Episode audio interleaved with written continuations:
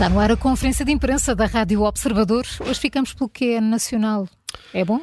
O que é nacional é bom e. e Pelo menos ficamos pela imprensa nacional. Imprensa nacional. E, e, é muito bom, até porque é o tema de que se fala e vai falar durante as próximas pois. semanas. Estamos a falar das eleições. Uhum. Uh, e o Expresso tem um comparador de programas eleitorais. Uh, no fundo, são os programas dos partidos ou da coligação, no caso da AD, com assento parlamentar. Estamos a falar então de oito propostas. Uh, todos colocados aqui divididos por 16 áreas: habitação, imigração, cultura, igualdade, clima, governação, economia e impostos.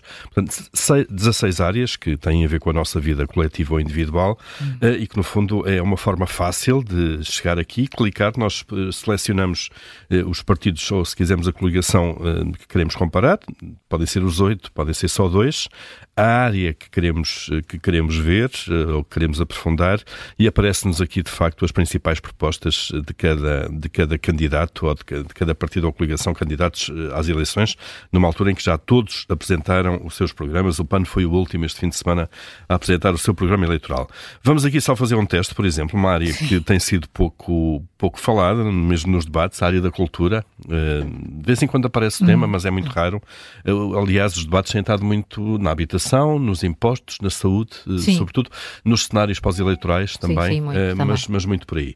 Vamos aqui escolher o PS e a AD, por exemplo, só para exemplificar cultura. Temos aqui então alguns tópicos, PS, propostas do PS para a cultura, prosseguir a trajetória de reforço de verbas para o apoio às artes, acentuar a presença das artes em todos os ciclos do ensino público ou conceber uma ecologia do livro com medidas de conservação uh, de pequenas livrarias e de apoio uh, às pequenas editoras independentes, entre várias outras medidas, como reforçar, por exemplo, os quadros da administração pública nas áreas de património cultural.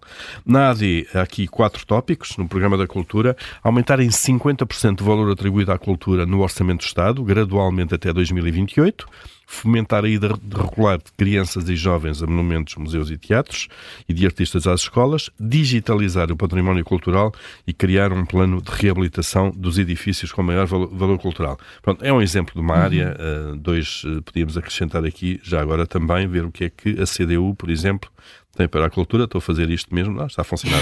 está a funcionar bem. A CDU, por exemplo, propõe a criação de um serviço público de cultura através da dotação de 1% do Orçamento ah, do Estado ao respectivo Ministério. se algum partido eh, assumia 1% do, 1%, do orçamento. 1% primeiro do Orçamento do Estado, diz a CDU, mas com o objetivo de alcançar progressivamente 1% do PIB.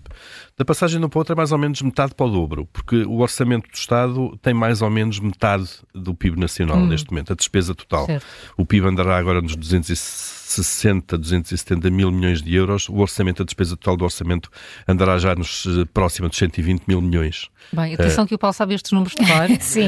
Não sei se estão muito atualizados neste momento, não, não, sei se não estou a exagerar um bocadinho na despesa pública, mas, mas não andará muito longe. Hum. Portanto, passado 1% do PIB, do orçamento do Estado, de 1% do orçamento para 1% do PIB é mais ou menos duplicar. Mas cá está o tal valor mítico que Sim. tu tinhas na memória, Sim. que se fala há décadas, há décadas de alguma maneira, não é? Uh, a CDU defende, a CDU defende também o combate às falsas essas eh, soluções eh, contidas no Estatuto Profissional da Cultura, portanto, rever aqui o, o Estatuto, ou a contratação, eh, defende também a contratação com vínculo estável de todos os trabalhadores em falta para os vários organismos públicos da cultura, valorizando as respectivas carreiras. São só três tópicos entre uhum. vários, enfim, isto são três propostas também, Sim. três programas entre várias, mas está no, está no Expresso então este... É um belo exercício. É um belo exercício, este comparador de programas dos partidos, muito prático, dá para fazer essa seleção então, das útil, propostas é? e muito útil Sim. e das áreas uh, está, e muito prático hum. e, e, de facto muito direto. Muito, no Expresso. No pois, Expresso. Eu, eh, pois eu já estou muito concentrada no, no debate de mais logo entre Luís Montenegro e Pedro debate. Santos. O, é debate. o debate.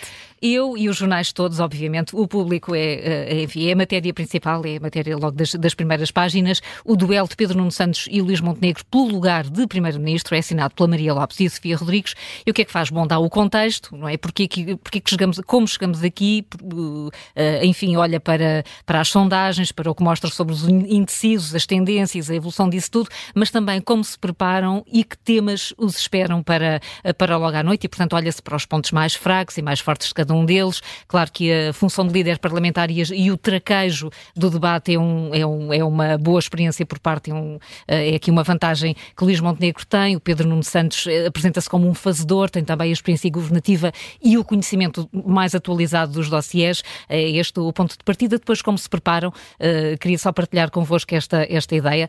Não há conhecimento prévio dos temas abordados, aparentemente. Nem todos os debates funcionam assim. Muitas vezes os temas são acordados, obviamente não as perguntas, mas Sim, os temas. Mas os temas claro. Aqui, aqui o público diz que não há. Uh, Montenegro tem um processo muito solitário para se preparar para isto. Diz que houve duas ou três pessoas informalmente, até toma notas.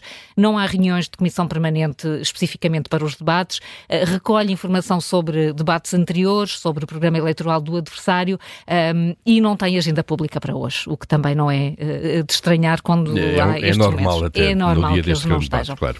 No Partido Socialista é exatamente ao contrário, há um enorme trabalho de equipa com assessores, o chefe de gabinete, socialistas mais próximos que ajudaram a fazer o programa eleitoral juntam-se, uh, reveem em conjunto os debates anteriores, analisam os, os, os, programas, fazem contas. Aliás, temos visto muitas contas apresentadas eh, normalmente do adversário para, para, para o seu oponente para e não os próprios. Para, para desmontar, desmontar as, as, propostas adversárias. Uh, claro. Precisamente. É, e, e, e, portanto, é assim que Pedro Nuno Santos uh, se, se prepara para os debates e, particularmente, para o de logo à noite.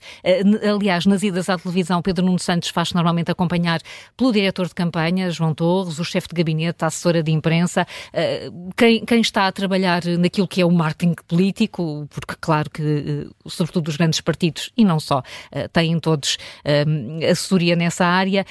Pedro Nuno Santos contratou o consultor de comunicação João Gomes de Almeida, tem a particularidade de serem da mesma, de serem conterrâneos de São João da Madeira. João Gomes de Almeida já trabalhou com o Chega, já trabalhou com o PSD, já trabalhou com o CDS, esteve também no JS com, com Pedro Nuno Santos e é, portanto, o cérebro da campanha, chamemos-lhe assim, eh, pelo seu dado, eh, pelo seu, eh, pelo contrário, Luís Montenegro tem uh, trabalhado com a consultora de comunicação António Cunha Vaz. Isto é uma espécie de preparação, as, as equipas, o 11 das equipas e a estratégia está a ser delineada. calculo como, como estarão todos a esta hora a preparar-se para as oito e meia da manhã para esse grande debate. Oito e meia da noite. Oito e meia, eu disse oito e meia da manhã. Somos no meu relógio. Nós é que estamos preparados para as oito e meia. Não sigo vencedor, é às oito e meia da manhã. Oito e meia, oito e meia da noite este debate, está, estão as equipas todas a prepararem-se para isto. Está no, público. no público. Muito bem. Conferência de imprensa, amanhã uma nova edição para ouvir, sempre por volta de um quarto para as oito, dez para as oito.